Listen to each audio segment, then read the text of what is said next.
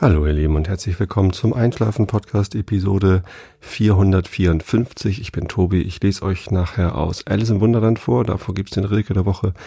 Davor erzähle ich euch ein bisschen was über die Musik, die ich so höre, das ist das Thema.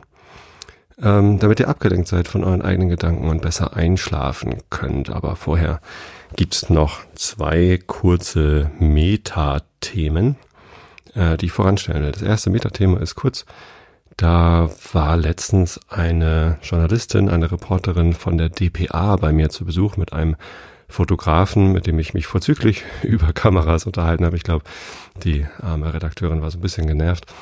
Ähm, und die haben einen Artikel über mich gemacht. Also sie hat ihn geschrieben und er hat Fotos gemacht. Und der ist in der vergangenen Woche bei der DPA erschienen. Die DPA ist ja kein eigenes äh, Zeitschriftenmedium oder so, sondern halt die deutsche Presseagentur und dort bedienen sich dann doch sehr viele ähm, ja, Medienerzeugnisse und holen sich da Sachen raus. Und tatsächlich an dem Tag, als es erschienen ist, war ich online in sehr vielen äh, Medien zu sehen, unter anderem auch bei Springer, äh, auch die Zeitung mit den vier großen Buchstaben, die ich eigentlich gar nicht so gern mag. Da habe ich mich fast ein bisschen unwohl gefühlt, dass die dann irgendwie über mich berichtet haben, aber das kann man, glaube ich, dann auch nicht verhindern, wenn man bei der DPA erscheint. Ähm, ähm, nur zu meiner Verteidigung, ich habe denen kein Interview gegeben und ich werde denen auch kein Interview geben. Ähm, aber es habe eben auch ganz viele andere über euch berichtet und am folgenden Tag auch dann in der Presse, also in ganz vielen Zeitungen und Zeitschriften, war dann was über mich zu lesen. Ich fand den Bericht ganz nett. Die Fotos fand ich ganz gut. Ähm, hat mich sehr gefreut, war sehr viel Aufmerksamkeit. Vor allem bekomme ich dann immer ganz viele Nachrichten von euch, also von meinen Hörern, ähm, die mich dann in der Zeitung oder online irgendwie entdeckt haben. Das freut mich. Vielen Dank für die ganzen Zuschriften.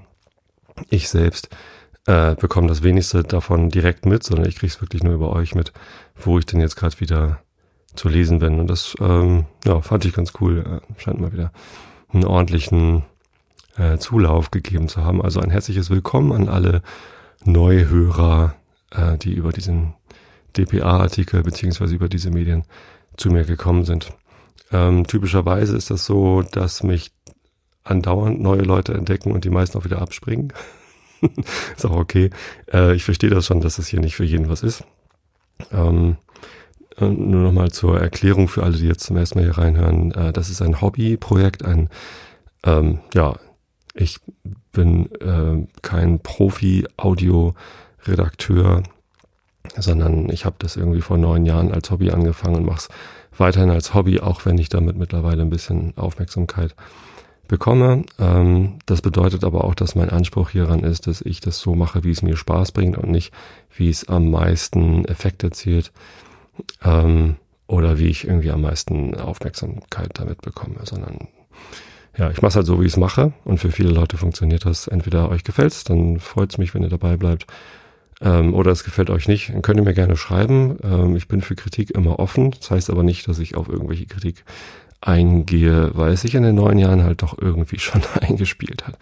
Ich bin ein bisschen resistent geworden in letzter Zeit. Man möge es mir verzeihen. Ähm, ich weiß, dass ich sehr, sehr viele Leute auf mich verlassen, dass ich genauso weitermache wie bisher. Genau. Ähm, muss ich mal eben eine Kapitelmarke setzen. Das zweite Metathema, mit dem ich ähm, hier, bevor ich euch erzähle, was ich denn eigentlich so für Musik höre. Ich finde die Frage, was hörst denn du so für Musik, ähm, total spannend, weil ich das immer nicht gleich beantworten kann. Ich muss dann immer erstmal in Spotify gucken. Und tatsächlich ist das zweite Metathema damit verwandt, nämlich äh, gab es in jüngster Vergangenheit, also in der vergangenen Woche im Wesentlichen, heute ist Montag, der, ich weiß es gar nicht, was haben wir für ein Datum, der 25. November. Ähm, ja genau, letzte Woche gab es eine, also die Episode erscheint am Dienstag, dem 26. November ich nehme jetzt heute auf. Da gab es einen Aufschrei in der Podcast-Szene, denn eine neue Plattform ist in Deutschland gestartet. Die bereitet sich irgendwie schon seit einer Weile darauf vor. Die heißen Podimo, kommen aus Dänemark und wollen eine neue Plattform sein, die über die man Podcasts hören kann und die die Podcast-Landschaft bereichern möchte oder sich selbst an der Podcast-Landschaft bereichern möchte. Das kann man sehen, äh, wie man möchte. Äh, was die gemacht haben ist, es gibt einen, einen neuen Client, eine App, die man sich installieren kann und darüber kann man dann äh, Podcasts hören, alle, die man sonst so auch hören kann.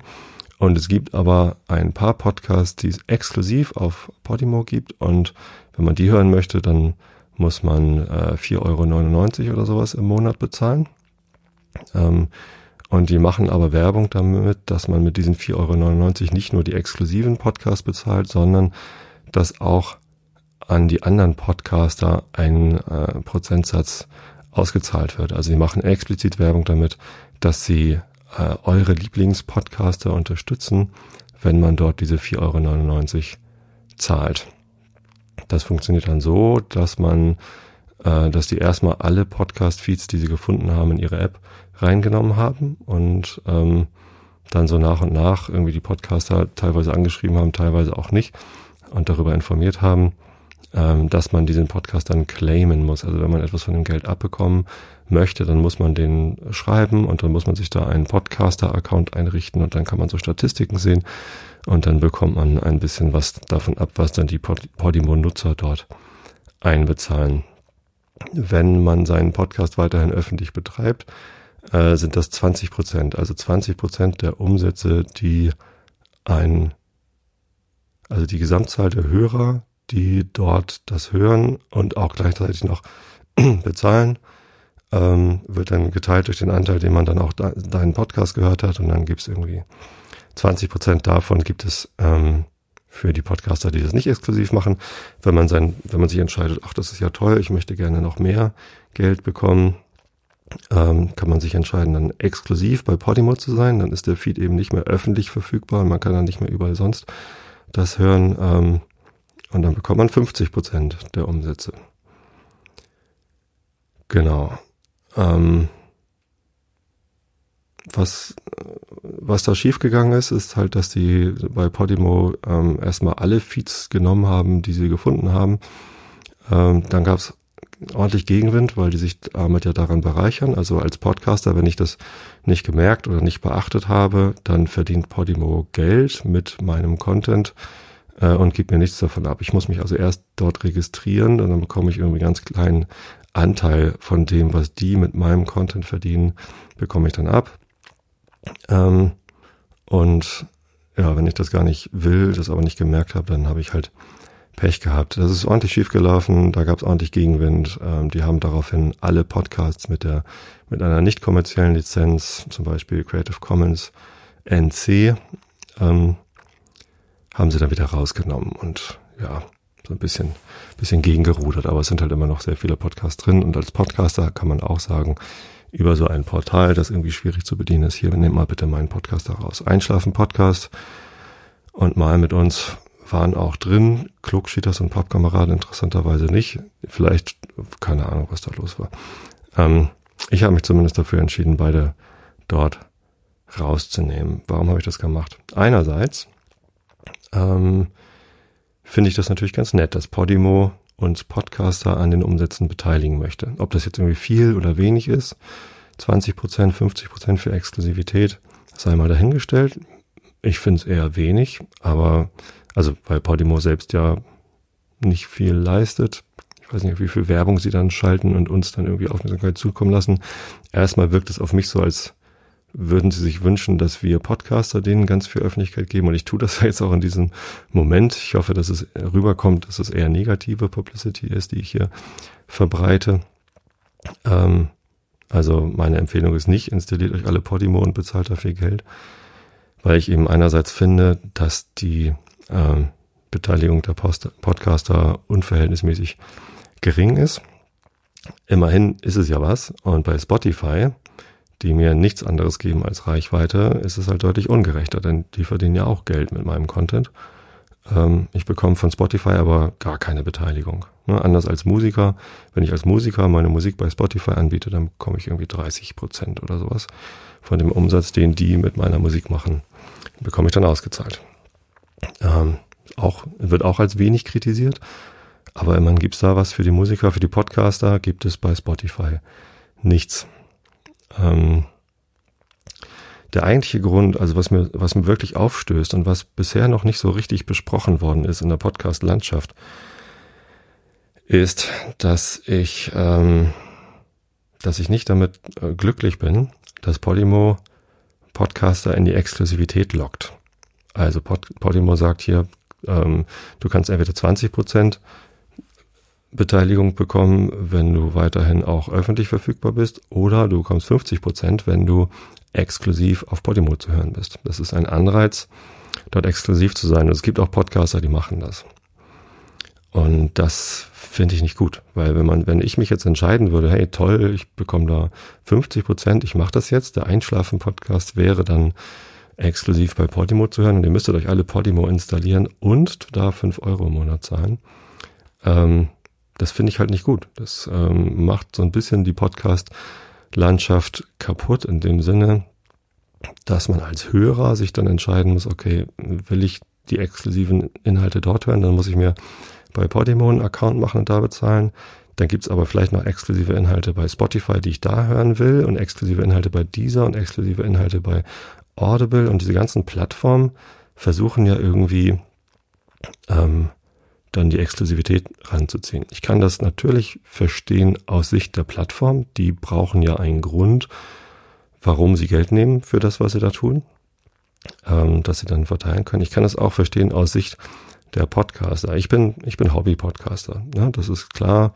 Ich, äh, für mich ist das irgendwie alle zwei Wochen nehme ich mir ein, zwei Stunden, maximal drei Stunden Zeit, diesen Einschlafen-Podcast zu produzieren. Das ist nicht viel Zeit. Ich verbringe eigentlich mehr Zeit mit Community Management. Also euch Antworten schreiben oder so. Wenn ich das dann mal vergesse, tut's mir leid. Aber ja, das ist schon mehr als die Produktion. Ähm, ich erwarte dafür kein Geld. Ich freue mich über das Geld, das ihr mir spendet, weil das Wertschätzung ist. Aber ich brauche dafür kein Geld. Ich habe einen sehr guten Job. Ich bin gut bezahlt. Das ist irgendwie, ich kann, ich kann meine Kosten ähm, sehr gut privat tragen. Ähm, Trotzdem freut man sich natürlich drüber und das geht allen Hobby-Podcastern so. Wenn man einen Groschen in den Hut geworfen bekommt, dann ist das eine Wertschätzung dessen, was man tut.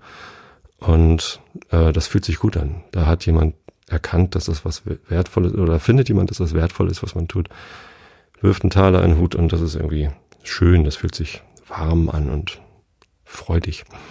Ähm, aber brauchen tue ich es nicht und die meisten Hobby-Podcaster brauchen es nicht.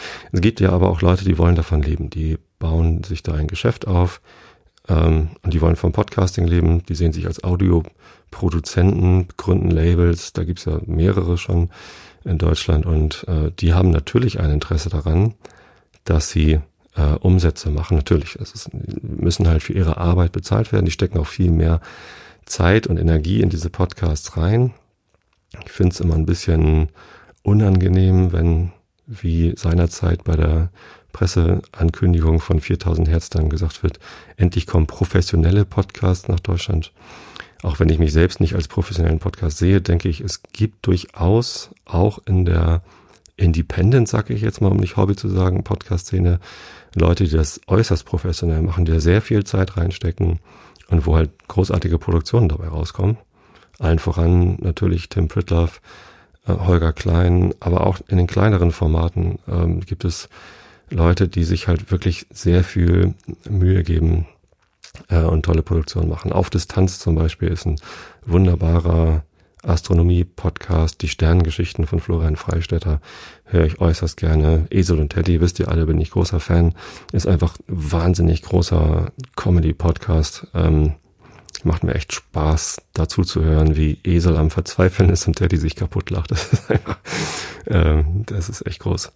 Ähm, genau, die, die finde ich auch, die haben auch einen professionellen Anspruch und ähm, vielleicht nicht alle gleich, weil es eben eine, eine Hobbylandschaft ist, ähm, aber auch die machen professionelle, erzielen professionelle Ergebnisse. Vielleicht nicht alle, ich bestimmt nicht immer aber auch ich gebe mir hier Mühe. Ähm, deswegen finde ich das immer ein bisschen, ja, wenn man dann sagt, ja, ihr, ihr, müsst doch verstehen, dass die professionellen Podcaster dafür bezahlt werden müssen. Das verstehe ich auch. Genauso wie ich verstehe, dass die Independent Podcaster gerne einen Groschen dafür in den Hut bekommen, weil es irgendwie sich gut anfühlt, auch wenn die den nicht brauchen und die Leute, die davon leben wollen, die brauchen den Groschen, vielleicht auch ein paar mehr Groschen. ähm, finde ich absolut legitim, äh, dass es Leute gibt, die äh, mehr Geld als einen Groschen dafür haben wollen, dass sie ihre Zeit und Energie in Podcasting stecken. Die Frage ist nur, muss denn das so sein?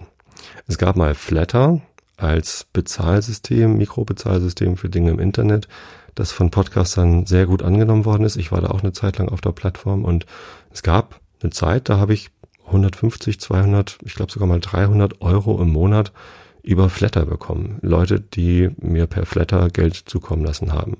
Das war großartig. Obwohl ich ja nicht mal Profi bin, gab es genügend Leute, die dachten, hey, das ist was wert, was der Tobi da macht. Dem werfe ich Geld zu. Ähm, und das ist natürlich eine, eine gute Idee dann für Leute, die davon leben wollen, auch sowas haben zu wollen. Aber Flatter hat eben nicht die Podcast-Landschaft zerfasert, ein, ein Keil zwischen Podcast, äh, Podcastende und Podcast-Hörer getrieben, in dem gesagt wird, hey, wenn du deinen Podcast exklusiv bei Flatter anbietest, ähm, dann bekommst du mehr vom Kuchen. Und das ist genau das, was Podimo macht. Das ist auch das, was äh, Spotify macht. Bei dieser ist es, glaube ich, ein bisschen anders. Äh, Marshallah zum Beispiel ist ja ein Podcast aus dem Hause Haus 1, äh, wo Katrin Rönecke mit einer Kollegin zusammen versucht, ein Podcast-Label aufzubauen. Die versucht es nicht, sondern hat ein Podcast-Label aufgebaut. Ähm, Marshallah ist ein, hat da irgendwie ein, eine Ausschreibung gewonnen von dieser und wird finanziert. Ähm, und da läuft es so, dass die Episoden erst bei dieser erscheinen ähm, und später dann frei verfügbar sind. Das ist ein Modell, mit dem kann ich mich anfreunden, weil der Podcast halt weiterhin ein Podcast ist und frei verfügbar ist. Ähm, genauso die Wochendämmerung. Ich bleib mal bei Katrin Rönecke, weil sie eine Podcasterin ist, mit der ich mich, weiß nicht, also ich, wir sind befreundet, wir kennen uns jetzt nicht besonders eng, ist nicht so, dass wir uns wöchentlich treffen. Ähm, aber ich schätze sie sehr als Person und als Podcasterin. Ähm, Wochendämmerung ist ein weiteres Beispiel. Das ist ein Podcast, der hat bei Audible angefangen. Gar nicht als Podcast, sondern als wöchentliche Audioproduktion innerhalb des bezahlpflichtigen Audible-Angebots. Und als das dort dann nicht weiter finanziert worden ist, ähm, äh, hat Audible gesagt, ja, hier könnt ihr irgendwie alles öffentlich weiterführen, bekommt aber kein Geld mehr. Ähm, also das heißt, ohne Audible hätte es die Wochendämmerung auch nicht gegeben und jetzt gibt es die. Äh, die ist jetzt über Patreon weiterfinanziert und äh, das scheint irgendwie auch zu funktionieren und Werbung schalten die auch. So, das heißt, es gibt durchaus Plattformen, die äh, eben nicht die Inhalte rausziehen aus der Öffentlichkeit und äh, dadurch Hörer dazu zwingen, dort zu bezahlen und dann irgendwie damit, ja, die Hörer, die sowohl meinetwegen fest und flauschig als auch in Wochendämmerung hören wollen, dann irgendwie zwei Plattformen bezahlen lassen zu müssen. Ja, das geht also auch so. Ähm, mir gefällt das aber nicht, wenn, wenn, wenn man diese Podcast-Landschaft eben so zerschießt, wenn man als Hörer sich entscheiden muss, okay, ähm, ich muss also zwei, drei verschiedene Plattformen bezahlen, um alle die Podcasts hören zu können, die ich hören möchte. Oder sich dann eben entschließt, bestimmte Podcasts nicht mehr zu hören, weil man deren Plattform nicht bezahlen möchte. Das ist ja bei beim Fernsehen genauso. Ähm, wenn man sowohl ähm, kann Stranger Things gucken möchte, das läuft halt auf Netflix, da muss man Netflix bezahlen, als auch, äh, was da auch immer irgendwie auf, auf Amazon Prime läuft oder auf Maxdome oder so, da muss man halt auch verschiedene Plattformen bezahlen, um das alles gucken zu können. Ähm, und äh, da läuft es genauso. Ich glaube aber, der Vergleich hinkt, weil Fernsehserienproduktion äh, schon immer professionell war. Da gab es einfach nie so einen großen Markt wie in der Podcast-Welt, äh, den es dort jetzt schon gibt und den sich die Plattformen jetzt einfach nehmen können, an dem die sich einfach bedienen können. Es ist deutlich einfacher, sowas in der Podcast-Welt aufzuziehen, weil die Produktionen einfach schon da sind. Ähm, und ich glaube, dass Fernsehproduktionen einfach äh, ungleich viel mehr Geld kosten als Podcast-Produktionen ja, eine ordentliche Podcast-Produktion kostet auch Geld, weil sie Zeit verschlingt, äh, weil man äh, Zeit investieren muss, um richtig zu recherchieren und vorzubereiten. Ähm, ich will das nicht kleinreden, aber eine Fernsehproduktion ist halt einfach ungleich teurer, weil da deutlich viel mehr Leute beteiligt sind. Netflix sieht sich nicht zuletzt als Disruptor, weil sie eben diese Kosten auch senken wollen. Ähm, zuletzt haben sie, glaube ich, Drehbuchschreiber wegautomatisiert, weil sie irgendwie automatisch Drehbücher generiert haben und es trotzdem funktioniert. Ähm, ja, zumindest haben sie sich da Input geholt. Was auch immer. Ähm, ich ich glaube deshalb, dass der Vergleich hinkt, weil, weil es das in der Fernsehlandschaft vorher so nicht gegeben hat, wie es das jetzt in der Podcast-Welt gibt und man das als ähm, ja, okay, es gab die öffentlich-rechtlichen, vielleicht ist, kann man dann die, die Independent-Podcast-Szene mit den öffentlich-rechtlichen Sendern vergleichen. Ich weiß es nicht. Nicht so wirklich. Das hinkt irgendwie alles sehr. Ähm, nee, aber mal davon abgesehen, dass das, was Podimo äh, gemacht hat, um sich irgendwie alle Feeds der Welt anzueignen, dass das irgendwie halt unrechtens war, ähm, finde ich halt dieses, dieses Log-Angebot, kommt doch, macht eure Feeds doch irgendwie exklusiv, dann kriegt ihr ein bisschen mehr, ähm, finde ich halt äußerst unanständig, weil es euch Hörer halt in eine unangenehme Situation bringt. That said macht es Spotify ja ganz genauso. Mein Podcast, der Einschlafen-Podcast, ist auf Spotify zu hören. Ich war einer der ersten, der sich dafür entschieden hat. Damals ähm, musste man noch eine E-Mail an so eine Adresse schreiben. Dann hatte ich einen Video, eine Videokonferenz mit den Verantwortlichen bei Spotify, die mir äh, mit PowerPoint-Slides ihre Podcast-Strategie erklärt haben. Äh, ich weiß nicht mehr genau, ob sie damals schon gesagt haben, äh, dass sie exklusive Podcasts anstreben. Ähm, kann gut sein. Liebe Spotify-Mitarbeiter, falls ihr die Präse noch habt, könnt ihr mir die ja nochmal zuschicken. Ich habe das vergessen. Ähm, zumindest hatte ich es damals nicht verstanden, was das für die Podcast-Landschaft bedeutet, wenn ich da reingehe. Ich habe damals auch in der Podcast-Community, im Sendegate oder direkt von den anderen Großen in der Podcast-Welt äh, deutlich Kritik bekommen. Äh, von Leuten wie Tim Pritloff war die Kritik, dass man solche Plattformen nicht unterstützen soll. Von Leuten wie Holgi war die Kritik, dass Spotify doch wenigstens die Podcaster finanziell daran beteiligen soll, äh, was sie dann dafür Umsätze mit dem Content machen. Ich habe beide Kritikpunkte nicht verstanden. Das erste war mir zu abstrakt und das zweite, darauf war ich halt nicht angewiesen, dass sie mir, dass Spotify mir Geld gibt. Ähm, deswegen habe ich, äh, ich wollte halt die Aufmerksamkeit haben und tatsächlich, ähm, das hat sich für mich ausgezahlt. Tatsächlich ist das so, dass mittlerweile die Hälfte meiner Hörer auf Spotify hören. Und das sind nicht Hörer, die dann aus dem öffentlichen Feed gesagt haben, oh, jetzt ist Tobi auch bei Spotify, dann äh, dann schalte ich mal hier den, den Podcatcher aus und höre das auf Spotify, äh, sondern das ist irgendwie zusätzliches Wachstum. Ich habe in meinem, äh, in dem öffentlichen Feed, der halt in iTunes ist und in der Einschlafen-Podcast-App und wo auch immer man den hören kann, ähm, sind das so äh, ungefähr 70.000, 60 bis 70.000 Downloads pro Episode äh, über äh, die ersten zwei Monate. Und äh, bei Spotify sind es halt nochmal so viele dazu. Also die Hälfte der Leute hören über Spotify. Ich glaube, den meisten Leuten, die mich über Spotify hören, ist nicht bewusst, dass Spotify mir dafür kein Geld gibt. Also die zahlen fröhlichen Zehner im Monat an Spotify. Ähm, ich zahle übrigens 15 Euro im Monat an Spotify, weil ich mit der ganzen Familie ähm, da Musik höre und ähm, ich finde das Angebot auch gut. Ähm, aber mir ist bewusst, dass Podcasts, die ich über Spotify höre, was ich übrigens nicht tue, keiner von uns in der Familie hört Podcasts über Spotify, dafür haben wir Podcast-Apps. Ähm, AntennaPod für Android oder Castro auf iOS oder die Podcast-App auf iOS kann ich empfehlen. Ähm, und ja, also vielen Podcast-Hörern auf Spotify ist es nicht bewusst, dass wir daran nicht beteiligt werden an deren Umsätzen. Ähm, berichten mir auch immer wieder andere Podcaster, dass wenn sie sich mit Spotify-Hörern darüber halten, dass sie ganz überrascht sind. Äh, ging mir aber auch nie darum, wollte ich nie haben. Aber auch Spotify macht das ja so. Äh, Fest und Flauschig war, glaube ich, der erste. Die hießen vorher sanft und sorgfältig. Ähm, Jan Böhmermann und äh, diese andere Knalli äh, waren im öffentlich-rechtlichen Radio, WDR oder was, und haben da sanft und sorgfältig als Radioshow gemacht und das als Podcast veröffentlicht. Und das war immer der Top-Podcast bei ähm, in den iTunes-Charts. Die haben sich kaufen lassen von Spotify und sich umbenannt in Fest und Flauschig und sind jetzt exklusiv da zu hören. Ist also kein Podcast mehr, den ich mit meinem Antenna-Pod oder Castro oder iOS Podcatcher irgendwie hören könnte. Und ähm, das fand ich immer ein bisschen schräg, aber naja, wenn die, die müssen ja auch irgendwie Geld verdienen. So, diesen Sommer gab's die Meldung, äh, habe ich dann vom äh, Christian Bettnarek, aka Easy auf Twitter, aka ähm, Füd, also das ist der Mensch, der uns Füd geschenkt hat, FYYD, die Podcast-Suchmaschine, wo man sich einen Account klicken kann und Kuration anlegen kann.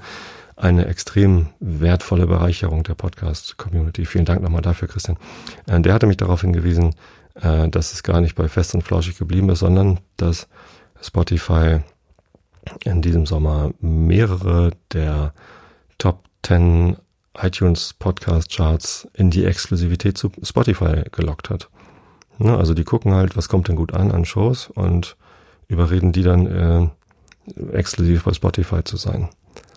So, das heißt, die auf in, in den öffentlichen Podcast-Bibliotheken äh, und iTunes ist ja auch so eine, also Apple macht das noch nicht, Podcasts in die, äh, glaube ich zumindest, wer weiß das schon, in die Exklusivität zu locken. Ähm, aber, aber Spotify macht es. Das heißt, da gibt's jetzt nur noch die, die alten Folgen zu hören äh, bei, bei iTunes und die neuen Folgen von diesen, also für mich eher uninteressanten, wie verbessere ich mein Leben Podcasts, ähm, die gibt's jetzt halt nur noch bei Spotify. Das finde ich blöd. Ähm, ich habe ein schlechtes Gewissen, dass ich bei so lange bei Spotify war jetzt und denen geholfen habe, ihr Podcast-Angebot so bekannt zu machen. Es gibt anscheinend Leute, die Podcasts nur über Spotify hören und wenn ein Podcast nicht bei Spotify ist, dann können sie den gar nicht hören oder wollen sie den auch gar nicht hören. Das finde ich äh, schade, weil es da draußen in Anführungsstrichen noch viel mehr tolle Podcasts gibt, die man eben nicht bei Spotify hören kann. Zum Beispiel den Vrind Realitätsabgleich, den ich mit Holger Klein mache, den gibt's nicht bei Spotify. Äh, da muss man sich einen Podcatcher für installieren, um den hören zu können. Ähm, genau, und jetzt durch Podimo ändert sich gerade meine Einstellung zu diesen Plattformen. Ich finde das nicht gut, wenn Podcasts in die Exklusivität gelockt werden. Vor allem finde ich es nicht gut für euch Hörer, ähm, dass ihr euch dann entscheiden müsst, welche Podcasts ihr überhaupt hören können wollt. Genauso wie es dann in Fernsehproduktionen ist. Ähm, das hat für mich nichts mehr mit Podcasts zu tun, sondern das sind dann Audioproduktion. Auch, das ist natürlich irgendwie auch legitim. Man kann ja sagen, hey, wir machen jetzt nicht mehr Podcast, sondern professionelle Audioproduktion in regelmäßiger Folge für die Plattform XY. Kann man machen. Aber dann soll man nicht so tun, als würde man die Podcast-Szene unterstützen, so wie Podimo das macht, weil das tun sie in dem Fall nicht, sondern sie machen sie kaputt. Und das finde ich blöd. So, deswegen überlege ich jetzt gerade, ob ich meinen Podcast aus allen Plattformen, die sowas tun, rausnehme. Und das wäre dann auch Spotify. Das wäre ein ziemlich krasser Schritt, weil ich da 70.000 Follower habe und irgendwie ebenso viele Downloads pro Episode. Ähm, das heißt, 70.000 Leute könnten mich nicht mehr über Spotify hören und müssten sich dann einen öffentlichen, freien Podcatcher installieren, um weiterhin Einschlafen-Podcast zu hören. Das fände ich ziemlich gemein. Ähm, vielleicht ist das ein Schritt, den ich gehe. Ich weiß das noch nicht. Ich habe mich noch nicht dazu durchgerungen. Äh, es wäre ziemlich krass. Ich werde euch rechtzeitig Bescheid sagen. Aber wenn du jetzt gerade diesen Podcast über Spotify hörst, wenn du ein Android-Gerät hast, installier dir doch einfach AntennaPod und hör da Podcast. Wenn du ein iOS-Gerät hast, hast du schon einen Podcatcher drauf, das heißt Podcast. Such dann nach Einschlafen und hör mich da, bitte, bitte. Wirklich. Ähm, ich habe mich noch nicht dazu entschieden, aus Spotify rauszugehen. Wenn, dann mache ich das mit einem mit ein paar Monaten Vorlaufzeit, damit ich das oft genug am Anfang einer Episode sagen kann und nicht nach einer halben Stunde so wie jetzt, wenn ihr schon alle schlaft. ähm, ich sag dann noch rechtzeitig Bescheid. Aber ich fände echt ganz gut, äh, wenn ihr euch für die freie Variante entscheidet. Damit die Podcast-Landschaft weiterleben kann. Vielleicht rede ich mal mit Spotify. Ich habe am Mittwoch äh, ein Gespräch mit dem Geschäftsführer von Podimo Deutschland. Ähm, da werde ich ihm da mal meine Meinung dazu erklären. Vielleicht schicke ich ihm die Episode auch äh, vorab, dass er hier schon mal reinhören kann, damit er schon mal weiß, was auf ihn zukommt. Ähm, und ja, mal gucken, wie sich diese Plattform weiterentwickeln. Es ist länger geworden, als ich eigentlich wollte. Kommen wir mal zum eigentlichen Thema dieser Episode. Und interessanterweise geht die äh, gleich mit Spotify weiter. Nein, eigentlich nicht. Also, ähm, was ich diese Woche eigentlich zum Thema machen wollte, ist die Frage, was hörst du eigentlich für Musik? Und mir fällt das wahnsinnig schwer, diese Frage zu beantworten. Deswegen wollte ich mal kurz ausholen und euch erzählen, was ich denn früher so für Musik gehört habe und wie sich mein Musikgeschmack entwickelt hat. Ich war, mein erstes Konzert war Rolf Zukowski. Ich war sechs Jahre alt oder fünf. Äh, Rolf Zukowski war äh, nicht viel älter. Na doch, also er war junger Mann. Ich weiß gar nicht, wann der geboren ist, aber ich glaube nicht, dass er so viel älter ist als ich. Vielleicht 15 Jahre, vielleicht war er Mitte 20 oder so. Ähm, höchstens. Anfang 20, Mitte 20. Äh, da war er bei uns im Kindergarten in Tostedt, hat da mit seiner Gitarre seine Lieder gespielt äh, und ich habe eine Schallplatte gekauft, die Vogelhochzeit. Furchtbar, wenn man, wenn man Kinder hat und als Elternteil äh, diese Platte immer mithören muss. Eigentlich wunderschöne Musik, aber sie entwickelt sich halt sehr, sehr schnell zu Ohrwürmern ohne Ende und man kriegt die Lieder nicht mehr aus dem Kopf raus. Ähm, naja, Rolf Zukowski. Eigentlich echt geil, was der in seinem Leben geschafft hat, äh, bewundernswert und irgendwie, irgendwie sehr, sehr schön. Ähm, und ich habe die Platte noch und er hat mir ein Autogramm drauf gegeben und ich fand es als Kind halt wahnsinnig geil, dass ich mit Rolf Zukowski zusammen gesungen habe und ähm, ja, ihn da getroffen habe und ihm da eine, Unter, äh, eine Unterschrift abgejagt habe. Und ich habe die Platte immer noch und äh, ja, habe sie mit meinen eigenen Kindern gehört und das war, das war schön. Ist mittlerweile nicht mehr mein Musikgeschmack, aber ähm, kann man, kann man sich mit Kindern gut anhören, nur halt furchtbare ähm, Ohrwurmgefahr. So, ich habe zwei große Brüder. Ähm, der älteste ist fünf Jahre älter als ich, der mittlere zwei Jahre älter als ich. Und die haben relativ früh angefangen, harte E-Gitarrenmusik zu hören. So, und ich war halt irgendwie sechs oder so, da war mein großer Bruder elf, als er angefangen hat, ACDC zu hören. Ich glaube, der war irgendwie auch schon mit elf oder so oder zwölf das erste Mal auf dem ACDC-Konzert äh, in der Markthalle in Hamburg wahrscheinlich oder so. Ähm, mittlerweile gibt's ja leider keine ACDC-Konzerte mehr. Ähm, aber ich glaube, er hat in seinem ganzen Leben 50, 60 ACDC-Konzerte gesehen oder so. War sein ganzes Leben lang ähm, ACDC-Fan und deswegen mochte ich auch sehr, sehr früh solche Musik, weil meine großen Brüder natürlich Vorbilder für mich waren. Florian, der mittlere Bruder, ähm, war eher so Kiss-Fan. Aus heutiger Sicht ja auch eher so Popmusik. I was made for loving you. Ähm, aber ja, eben auch mit E-Gitarren und auch irgendwie lange Haare und wild und so. Das hat mich relativ früh angefixt und so bin ich als Jugendlicher Heavy Metal Fan geworden, habe mir mit äh, 13, glaube ich, meine erste Platte gekauft. Gary Moore, nicht wirklich Heavy Metal, live in Japan, aber durchaus mit Rockmusik mit verzerrten Gitarren und sowas. Das hat mich äh, angeturnt. Ähm, Judas Priest habe ich habe ich dann sehr gemocht, so britischer Heavy Metal. Und mein erstes Konzert war mit 15 oder so, könnte man nachrechnen. Das war Halloween, Hamburger Band, ähm, klassischer, relativ klassischer Heavy Metal. Die ersten Platten hat ich noch irgendwie verpasst. Äh, eingestiegen bei Heavy, äh, Halloween bin ich mit Keeper of the Seven Keys und auf der Part 2 Tournee, das war dann mein erstes Heavy Metal Konzert. Also Keeper of the Seven Keys Part 2 Tournee ähm, haben sie zwei Konzerte im Docks in Hamburg gespielt. Beim zweiten war ich da. Mein mittlerer Bruder Florian war auch mit dabei. War total gelangweilt, weil das da so leer war. Also der Laden war irgendwie nicht ausverkauft und wir konnten locker in der ersten Reihe stehen und ähm, war halt kein Gedränge. Äh, vielleicht haben die sich ein bisschen übernommen mit zwei Konzerten. Naja. Genau solche Musik ähm, habe ich gehört. Es ging dann irgendwie ziemlich wild weiter. Ich hatte eine Phase mit 17, wo ich dann auch Death Metal gehört habe und je Dollar, desto ne, äh, hat halt dann Spaß gemacht. Äh, Entombed war eine meiner liebsten was waren das dann, Black Metal Bands oder so, irgendwie Skandinavier, die richtig fieses Gebolze mit furchtbar runtergestimmten Gitarren äh, gemacht haben. Ähm, ich konnte mich dabei großartig entspannen. Das war, das war ganz gut. Und zur gleichen Zeit habe ich aber auch angefangen, Punk zu hören. Ähm, Im Wesentlichen Bad Religion, ein, der Sohn von Freunden meiner Eltern, ähm, hatte eine Kassette mit, mit Bad Religion, äh, No Control und Suffer. Ähm, und die hat er mir überspielt. Und äh, diese Kassette ist bei mir rauf und runter gelaufen.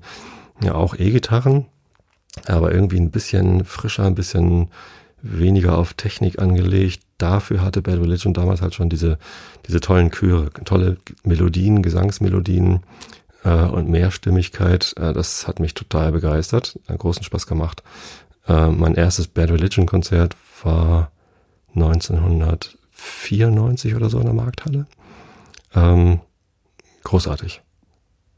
Und zwar im kleinen Saal von der Markthalle, glaube ich. Gar nicht in der großen. Nee, das verwechsel ich gerade mit Nine Pound Hammer. Die waren in der kleinen Markthalle. Hm, keine Ahnung. Ähm, ja, also 14 Mark hat das gekostet. Also da war Bad Religion noch nicht so groß. Das war, das war toll. Ähm, Against the Grain Tour war das, glaube ich, oder Generator. Ah, diese Alben, ich, ich mag die immer noch total gerne.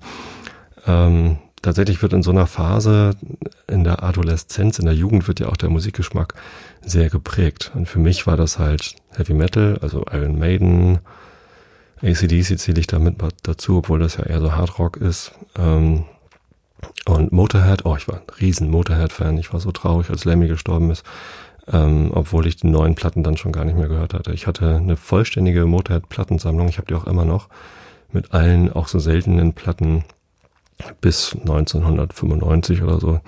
Dann habe ich das irgendwie aufgehört zu sammeln. Ähm, dazu dann noch Punk.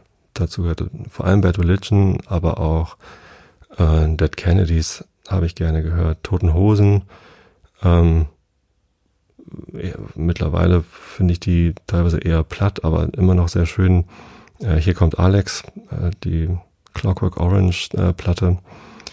Äh, ganz, ganz großartiges Werk. Ähm, ja, und Ärzte, ja, Ärzte war für mich eher so Partymusik. Also da, die habe hab ich auf Partys gern gehört, aber Platten gekauft habe ich mir äh, damals nicht. Mochte es aber immer ganz gerne. Durchaus. Ähm, wobei diese ab 18 Platte habe ich mir, glaube ich, gekauft, weil das irgendwie cool war.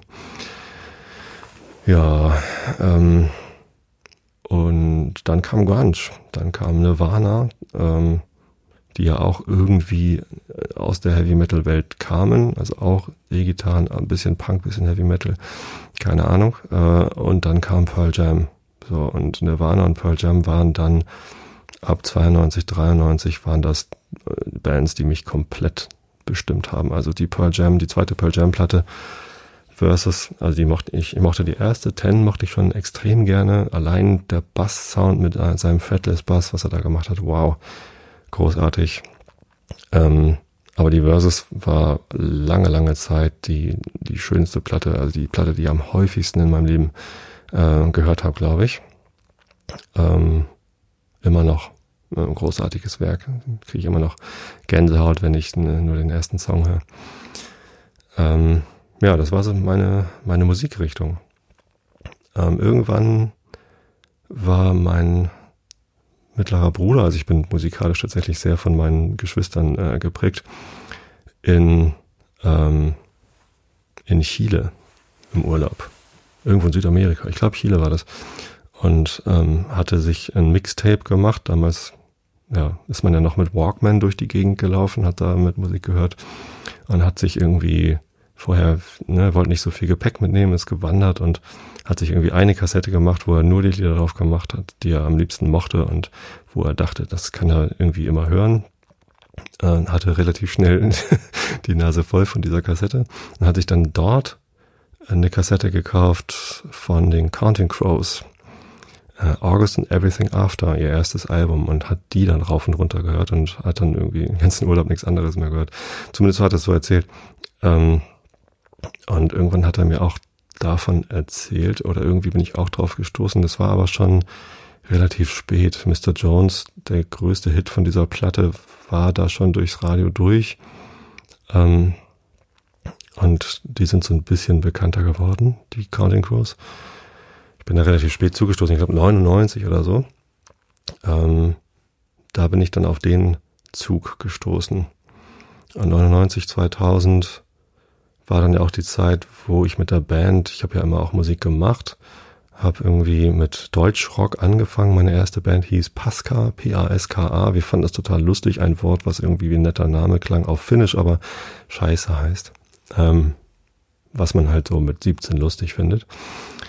Und ähm, habe nach zweieinhalb Jahren habe ich da aufgehört, weil mir das nicht hart genug war, glaube ich. habe dann Remedy gegründet, meine erste äh, Rockband, äh, wo wir eben Remedy von den Black Crows und Remedy von Rollins. Henry Rollins? Nee, wer hatte denn noch Remedy-Songs? Wir haben lauter Songs nachgespielt, die Remedy hießen. Ähm ja, wie hieß denn die Band von Henry Rollins? Black Flag? Nee. Hm, kommen da gerade durcheinander. Ja, und, und da haben wir halt irgendwie Hardrock gespielt. Ähm, und irgendwann gab es die ja nicht mehr. Ähm, ich bin dann bei meinen langjährigen Freunden Isolation eingestiegen, 99. 2001 ist unser Trommler für ein Jahr nach Amerika gegangen. Da haben wir angefangen, Akustik zu spielen. Wir sind ruhiger geworden. Ich, ich bin immer ruhiger geworden mit steigendem Alter. Und habe mich dann auch für Musik interessiert mit akustischen Gitarren. Alanis Morissette, das erste Album. Wann waren das so? Vielleicht 98 oder so? 97? Hat mir auch schon sehr gut gefallen. Ähm, ich fing an, mich für Jazz zu interessieren oder so Jazz-Pop. Nora Jones zum Beispiel. Äh, ich habe mich in Irland verliebt und habe dann äh, Black Family kennengelernt. Äh, irische Folk-Songs. Ähm, und äh, Mary Black, die eine Tochter des Hauses, hat ja eine Solo-Karriere gemacht, die auch ganz beachtlich war mit sehr, sehr schönen Songs. Auf einmal wurde es halt alles ein bisschen ruhiger. Ähm, Counting Crows haben zwar auch E-Gitarren gehabt, aber auch immer so Folk-Elemente mit drin gehabt und diese ruhigeren, ähm, wodurch ich mich dann so ein bisschen immer aus der Metal-Szene rausentwickelt habe. Metallica übrigens, äh, natürlich, Metallica. Meine Güte, 1990 live in Niedersachsen, äh, nee, nicht Niedersachsenstadion, im, in der Messehalle in, in Hannover mit Vorgruppen Ronnie James Dio äh, und ach, ja, ganz viele Vorgruppen hatten sie da. Ähm, 1992 habe ich sie im Niedersachsen Stadion gesehen mit ACDC und Suicidal Tendencies zusammen auch eine meiner Lieblingsbands. Ähm, und dann habe ich sie nochmal gesehen, wo sie dann ganz alleine gespielt haben. Weiß aber nicht mehr, wann das war. Da meinten sie, wir brauchen gar keine Vorgruppen, wir spielen einfach den ganzen Abend alleine, haben drei Stunden gespielt. Also, ja, großartig. Ähm, nee, wie gesagt, es wurde ruhiger. Ähm, und ja, mein, mein Musikgeschmack hat sich diversifiziert. Ich habe dann irgendwie je nach Stimmung, nach Laune, habe ich dann mal was ruhigeres und mal was härteres gehört. Ich höre immer noch gerne mal harte Musik. Ähm, Sepultura, Roots kann ich immer noch gut hören. Clawfinger habe ich viel gehört. Ähm, aber eben auch dann, ja, mit Counting Crows dann die ruhigeren Sachen und ja, ähm, tatsächlich eine, eine Revolution für mich war Spotify, weil ich damit dann auf einmal äh, mit einem Abo für 10 Euro im Monat Zugriff auf, äh, auf sehr, sehr viel Musik hatte. Und zwar habe ich dann da ähm, durchaus Musik gehört, die ähm, die ich früher gehört habe. Also Sachen, die ich auf Schallplatte hatte, die habe ich dann irgendwann nicht mehr gehört, weil Schallplatte so unpraktisch war. Ähm, ich habe dann irgendwie angefangen, CDs zu kaufen, aber so richtig viel, ja, ich habe schon irgendwie etliche CDs, aber ähm, auch irgendwie so unpraktisch. Und mit Spotify hatte ich halt all diese Musik immer dabei. Und ich habe sehr, sehr viel Musik auf Spotify gehört, die ich auch zu Hause im, im Schrank stehen hatte, aber dann eben auch mal Alben, äh, die ich nicht hatte. Zum Beispiel von ähm, von, wie heißen sie denn, äh, Pink Floyd. Hatte ich nicht viel, obwohl ich die Band sehr gemocht habe. Ähm, oder Queen fand ich auch total gut, habe ich mir aber nie gekauft, weil das irgendwie nicht, nicht meine Identität war. Also ich fand die sehr, sehr gut. Ich habe dann irgendwie ein oder zwei Platten von denen gehabt, jeweils, aber ähm, habe nicht viel, habe die auch nicht rauf und runter gehört, sondern das war so Musik für spezielle Momente. Und jetzt habe ich das total genossen, dass ich von, von diesen Bands eben alles hören konnte, ähm, ohne, ohne mir noch mehr Platten kaufen zu müssen. So, und dann habe ich Spotify aber auch genutzt, um neue Musik zu entdecken. Und das ging dann tatsächlich über die Musiker, die ich dann schon mochte, die dann empfohlen worden sind, was passt denn dazu und so. Und das äh, hat mir dann neue Horizonte eröffnet. Ähm, die Musikrichtung, die ich jetzt vielleicht noch erwähnen wollen würde, sind ähm, Amerikaner. Das ist ja Folklore, amerikanische Folkmusik, aber nicht Country im Sinne von Oh Susanna oder ähm, ja, was man so an, am Lagerfeuer irgendwie rumklampft, sondern recht modern mit, mit den ganzen Folk-Elementen, aber mit modernem Songwriting und das macht mir gerade sehr viel Spaß. Chris Thiele ist da mein Lieblingsmusiker, ein äußerst begnadeter Mandolinenspieler und auch Sänger, der mit seinen verschiedenen Bands da ähm, sehr viel Spaß macht. Und dann ähm, ja, als, als zweite Musikrichtung, die mir sehr viel Spaß macht, Funk. Ähm, wo, wobei das dann auch der richtige Funk sein muss. Also ich bin irgendwann auf Wolfpack gestoßen. Ähm, Dean Town der Song. Äh, das ist irgendwie ein Song, wo der, wo der Bassist irgendwie eine tragende Rolle spielt. Ähm, da hatte Nele Heise, eine Podcast-Forscherin und auch Podcasterin, hatte ein Video geteilt auf Facebook, als ich noch auf Facebook war. Ich bin ja gar nicht mehr auf Facebook, außer für die Einschleifen-Podcast-Seite. Ähm, und ich war begeistert, dass das ganze Publikum diesen Bass, dieses Bass-Solo mitsingen konnte. Ähm, und das hat mich angefixt und da habe ich dann ein bisschen weiter geguckt und bin auf Fearless Flyers gestoßen. Ich glaube, die sind auch bei Wolfpack auf dem Label erschienen. Äh, und äh, ja, natürlich hat Chris Thiele auch mit äh, Wolfpack Dean Town gespielt und mit den Fearless Flyers auf dem neuen Album auch irgendwie mitgespielt. Und irgendwie wächst da irgendwie, wachsen da verschiedene Musikrichtungen zusammen und das ist irgendwie ganz großartig. Ich höre auch gerne Klaviermusik, ich höre auch gerne äh, alles Mögliche. Und es fällt mir wirklich schwer, Musikrichtungen zu benennen, die ich so gar nicht mag.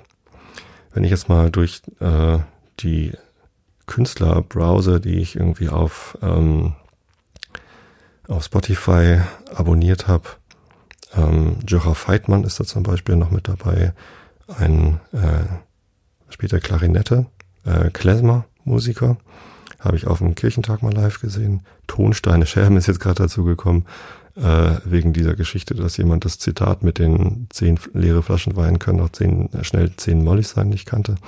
Habe ich äh, die Platte Keine Macht für niemand, habe ich auch. Rio Reiser hat danach dann ja auch mehr Pop gemacht, so König von Deutschland und so, aber die Punk-Sachen haben mir damals sehr gut gefallen. Herr Nilsson ist eine Band auch über meinen Bruder Florian kennengelernt. Ähm, ich wüsste nicht mal, wie man die Musikrichtung nennt. Vielleicht Jazz ähm, im weitesten Sinne mit deutschen Texten. Ähm, einfacher sein ist da der Reinhörtipp, die wunderbare Platte von Herrn Nielsen, kleine Band aus Berlin, die es nicht mehr gibt. Ähm, dann habe ich hier, oh, die drei Fragezeichen, genau. Ähm, auch ein guter Grund bei Spotify zu sein. Äh, man kann alle neuen drei Fragezeichen Folgen hören. Naja, weiß ich jetzt nicht so. Dann äh, Atticus Ross, der ja mit ähm, Trent Reznor zusammen bei Nine Inch Nails Musik macht, aber auch allein und diese wunderbaren Soundtracks. Ähm, was habe ich da noch? Eva O'Donovan, genau, die habe ich über Chris Thiele kennengelernt. Cardigans, Nine Inch Nails, was habe ich denn hier noch? Pixies. Oh, Pixies. Äh, großartig. Ich guck mal, ob ich hier durch äh, browsen kann und noch Bands finde, die ich noch nicht erwähnt habe, die irgendwie wit, äh, wichtig sind. ACDC. Oh, Björk. Genau. Ich mag Björk total gerne. Ähm, Popmusik, oder? Ich würde sagen, ganz einfache Disco-Popmusik. Bisschen schräg. Äh, man muss sie mögen. Sie ist ziemlich, ziemlich exzentrisch. Ähm, sie hat mal in einem Film mitgespielt, Dance in the Dark, zu dem sie auch die Musik gemacht hat, eigentlich ein Musical. Es geht ja in dem Film auch darum, dass sie gerne in einem Musical mitsingen würde. Das ist der einzige Film bisher in meinem Leben, den ich im Kino geguckt habe und vor Erschütterung weinen musste. Ich bin durchaus nah am Wasser gebaut und neige bei, bei Rührung zu Tränen. Also, weiß nicht, wenn irgendwie zwei Leute endlich zusammenkommen oder wenn sich ein Vater mit seinem Kind verträgt oder was auch immer, fange ich immer an zu heulen. Ähm, vor Rührung einfach, weil ich ähm, wahrscheinlich oder weil ich ein hohes Maß an Empathie habe keine Ahnung, ist ja auch egal. Äh, aber in diesem Film habe ich einfach vor Erschütterung geweint, weil der mich so runtergezogen hat. Fun Fact, ich habe ja gerade das Buch Grime gelesen, kann ich euch nicht empfehlen. Es zieht einen wahnsinnig runter. Ich habe ihm fünf Sterne gegeben bei Amazon und eine Rezension geschrieben, in der ich dann auch davon berichtet habe, dass ich endlich keine Angst mehr habe vor dem Selma-Song Dance in the Dark Soundtrack, weil es jetzt was noch erschütternderes geht als den Film. Ähm, ja, ähm, könnte man eigentlich mal wieder angucken und überlegen, ob man immer noch so erschüttert ist. Was habe ich hier noch bei Spotify? Nickel Creek ist die Band von Chris Thiele. Tim Fischer, Chanson. Mochte ich auch mal eine Zeit lang, ist jetzt irgendwie nicht mehr so meine Lieblingsmusikrichtung. Slayer habe ich gehört. Ähm, Pink Floyd hatte ich schon gesagt. Sarah Watkins Achso, das ist auch wieder diese Amerikaner-Richtung. Äh, Chicken Foot. Geil. Diese ganze, ähm, wie heißt das? Stoner Rock, Stone Temple Pilots. Ähm, Rise Against, Richtung Punk. Sting, oh. Police, Sting habe ich noch gar nicht erwähnt. Großartig. Liebe ich total. Ähm, oh, hier, guck mal, Ska habe ich auch noch nicht erwähnt. Real Big Fish. Mag ich auch total gerne. Pink Turns Blue, was ist das eigentlich für Musik? Traurige Musik mag ich auch immer total gerne. Also ich glaube, am Ende kann man zusammenfassen, Musik, die mich auf irgendeine Art und Weise bewegt. Ähm, die Emotionen erzeugt. Und das ist halt bei Musik so, das ist sehr subjektiv, was bei einem Emotionen erzeugt. Acid zum Beispiel, diese ganze äh, Pop-Musik der no frühen 90er Jahre, ähm, hat mich nie bewegt. Das fand ich immer eher abstoßend. Also ich habe mich davon wegbewegt. ähm, auch Scooter und sowas, das äh, macht mich eher fertig, sowas zu hören. Das mag ich nicht. Habe ich noch nie Spaß dran gehabt. Ähm, Punk hat mich bewegt, weil es irgendwie aufreibend war und ich irgendwie rumhüpfen wollte. Ähm, Pink Turns Blue, was ist denn das? Für eine Musik. Ist halt vor allem traurige Musik. Hat mir gefallen. The Doors, auch vor allem die traurigen Sachen haben mich, haben mich, haben mir sehr gefallen. Aber ja, auch nicht. Biffy Clyro, oh, geile Liveband. King's X, noch geilere Liveband. Oh man, meine Güte. Was habe ich denn hier alles für Sachen? Klassik, Johann Sebastian Bach. Hm, meine Eltern haben viel Klassik gehört. Ähm, es gibt klassische Lieder, die mir gefallen. Zu Weihnachten mag ich das Weihnachtsoratorium zu Ostern die äh, hier von, von Mozart das Requiem oder irgendein anderes Requiem. So auch schön traurige Musik. Kann ich was mit anfangen, ist jetzt aber nicht, nicht unbedingt meins. Ja, Blumenfeld, hm, Deutschrock so ein bisschen. Hamburger Schule, kann man machen. Ähm, ich glaube, jetzt habe ich irgendwie, was habe ich hier durch? Frédéric Chopin. Alex Clare? Habe ich nie so richtig gehört. Warum folge ich dem denn auf Spotify? Naja, ich glaube, ähm, damit haben wir es erstmal. Oh, Radiohead, auch wieder so Kategorie Pink Floyd.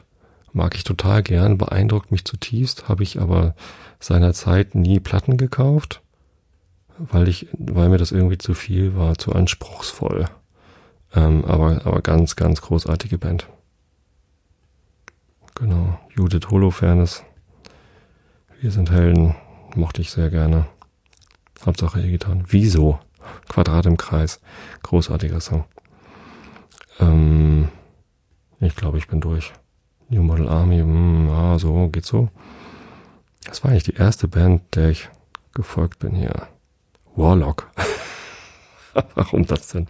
Oh je. Wenn ich ganz runter scroll, die erste Band war entweder Warlock oder Reinhard Göbel. Wer ist das denn überhaupt? Den kenne ich gar nicht. The Cartoons. Oh, eine Band von Freunden von mir, mit denen ich früher auch zusammen Musik gemacht habe bei Pascal. Äh, Cartoons, großartige Ska-Band aus Hamburg, macht sehr viel Spaß, kann ich nur empfehlen. Danko Jones, naja, also ich glaube, meine erste Zeit auf Spotify war noch nicht so richtig, ähm, richtig gut strukturiert. Face No More, Misfits, na gut. Okay, ich glaube, mit Musik habe ich es dann erstmal. Ich lese euch noch ein bisschen den Rilke der Woche vor. Wir sind bei äh, 18% Location 1165. Eine Kindle-Ausgabe der Gesamtwerke. Du großer alter Herzog des Erhabenen, hast du vergessen, diesen Eingegrabenen den Tod zu schicken, der sie ganz verbraucht, weil sie sich tief in die Erde eingetaucht, sind die, die sich Verstorbenen vergleichen, am ähnlichsten der Unvergänglichkeit. Ist das das große Leben deiner Leichen, das überdauern soll den Tod der Zeit? Sind sie dir noch zu deinen Plänen gut? Erhältst du unvergängliche Gefäße, die du der alle, allen Maßen ungemäße einmal erfüllen willst mit deinem Blut? Du bist die Zukunft, großes Morgenrot über den Ebenen der Ewigkeit. Du bist der Hahnschrei nach der Nacht der Zeit, der Tau, die Morgenmette und die Maid der fremde Mann, die Mutter und der Tod. Du bist die sich verwandelnde Gestalt, die immer einsam aus dem Schicksal ragt, die umjubelt, unbejubelt bleibt und unbeklagt und unbeschrieben wie ein wilder Wald. Du bist der Dinge tiefer Inbegriff, der seines Wesens letztes Wort verschweigt und sich den anderen immer anders zeigt, dem Schiff als Küste und dem Land als Schiff. Du bist das Kloster zu den Wundenmalen mit 32 alten Kathedralen und 50 Kirchen, welche aus Opalen und Stücken Bernstein aufgemauert sind. Auf jedem Ding im Klosterhofe liegt deines Klanges eine Strophe und das gewaltige Tor beginnt. In langen Häusern wohnen Nonnen, Schwarzschwestern 710. Manchmal kommt eine an den Bronnen und eine steht wie eingesponnen und eine wie in Abendsonnen geht schlank in schweigsamen Alleen. Aber die meisten sieht man nie. Sie bleiben in der Häuser schweigen, wie in der kranken Brust der Geigen die Melodie, die keiner kann. Mhm. Episode 454 Notiz gemacht. Gut. Alice im Wunderland hatte ich euch versprochen. Also gibt's die auch. Wir sind bei Alice im Wunderland äh, zu 88 Prozent durch. Gibt's auch so eine Location oder so? Position 1225. Äh, Butterbrot ist das letzte markierte Wort, das ich vorgelesen habe. In der vorletzten Episode. Also, weiter geht's. Augen zu und zugehört. Gerade in diesem Augenblick spürte Alice eine seltsame Empfindung, die sie sich durchaus nicht erklären konnte, bis sie endlich merkte, was es war. Sie fing wieder an zu wachsen und sie wollte sogleich aufstehen und den Gerichtshof verlassen, aber nach weiterer Überlegung beschloss sie zu bleiben, wo sie war, solange sie Platz genug hatte.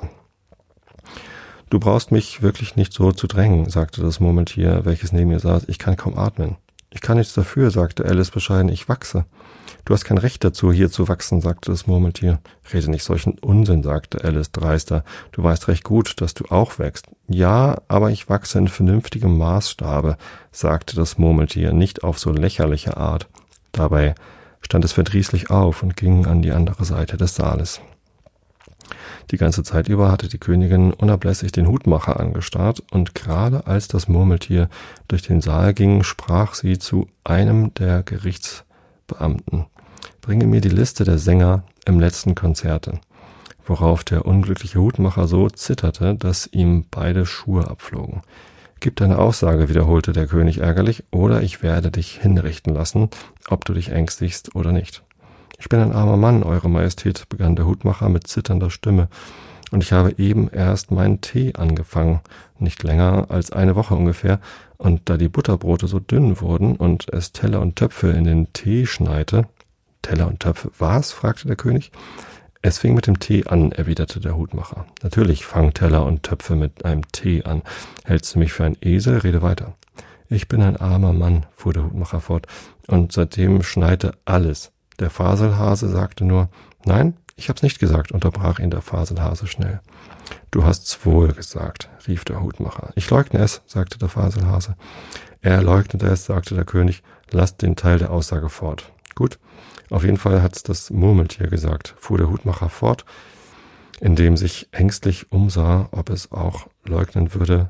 Aber das Murmeltier leugnete nichts, denn es war fest eingeschlafen. Dann sprach der Hutmacher fort, äh, weiter, schnitt ich noch etwas Butterbrot. Aber was hat das Murmeltier gesagt? fragte einer der Geschworenen. Das ist mir ganz entfallen, sagte der Hutmacher. Aber es muss dir wieder einfallen, sagte der König, sonst lass ich dich köpfen. Der unglückliche Hutmacher ließ Tasse und Butterbrot fallen und ließ sich auf ein Knie nieder. Ich bin ein armseliger Mann, eurem, euer Majestät, fing er an. Du bist ein sehr armseliger Redner, sagte der König. Hier klatschte eins der Meerschweinchen Beifall, was sofort von den Gerichtsdienern unterdrückt wurde. Da dies ein etwas schweres Wort ist, so will ich beschreiben, wie es gemacht wurde.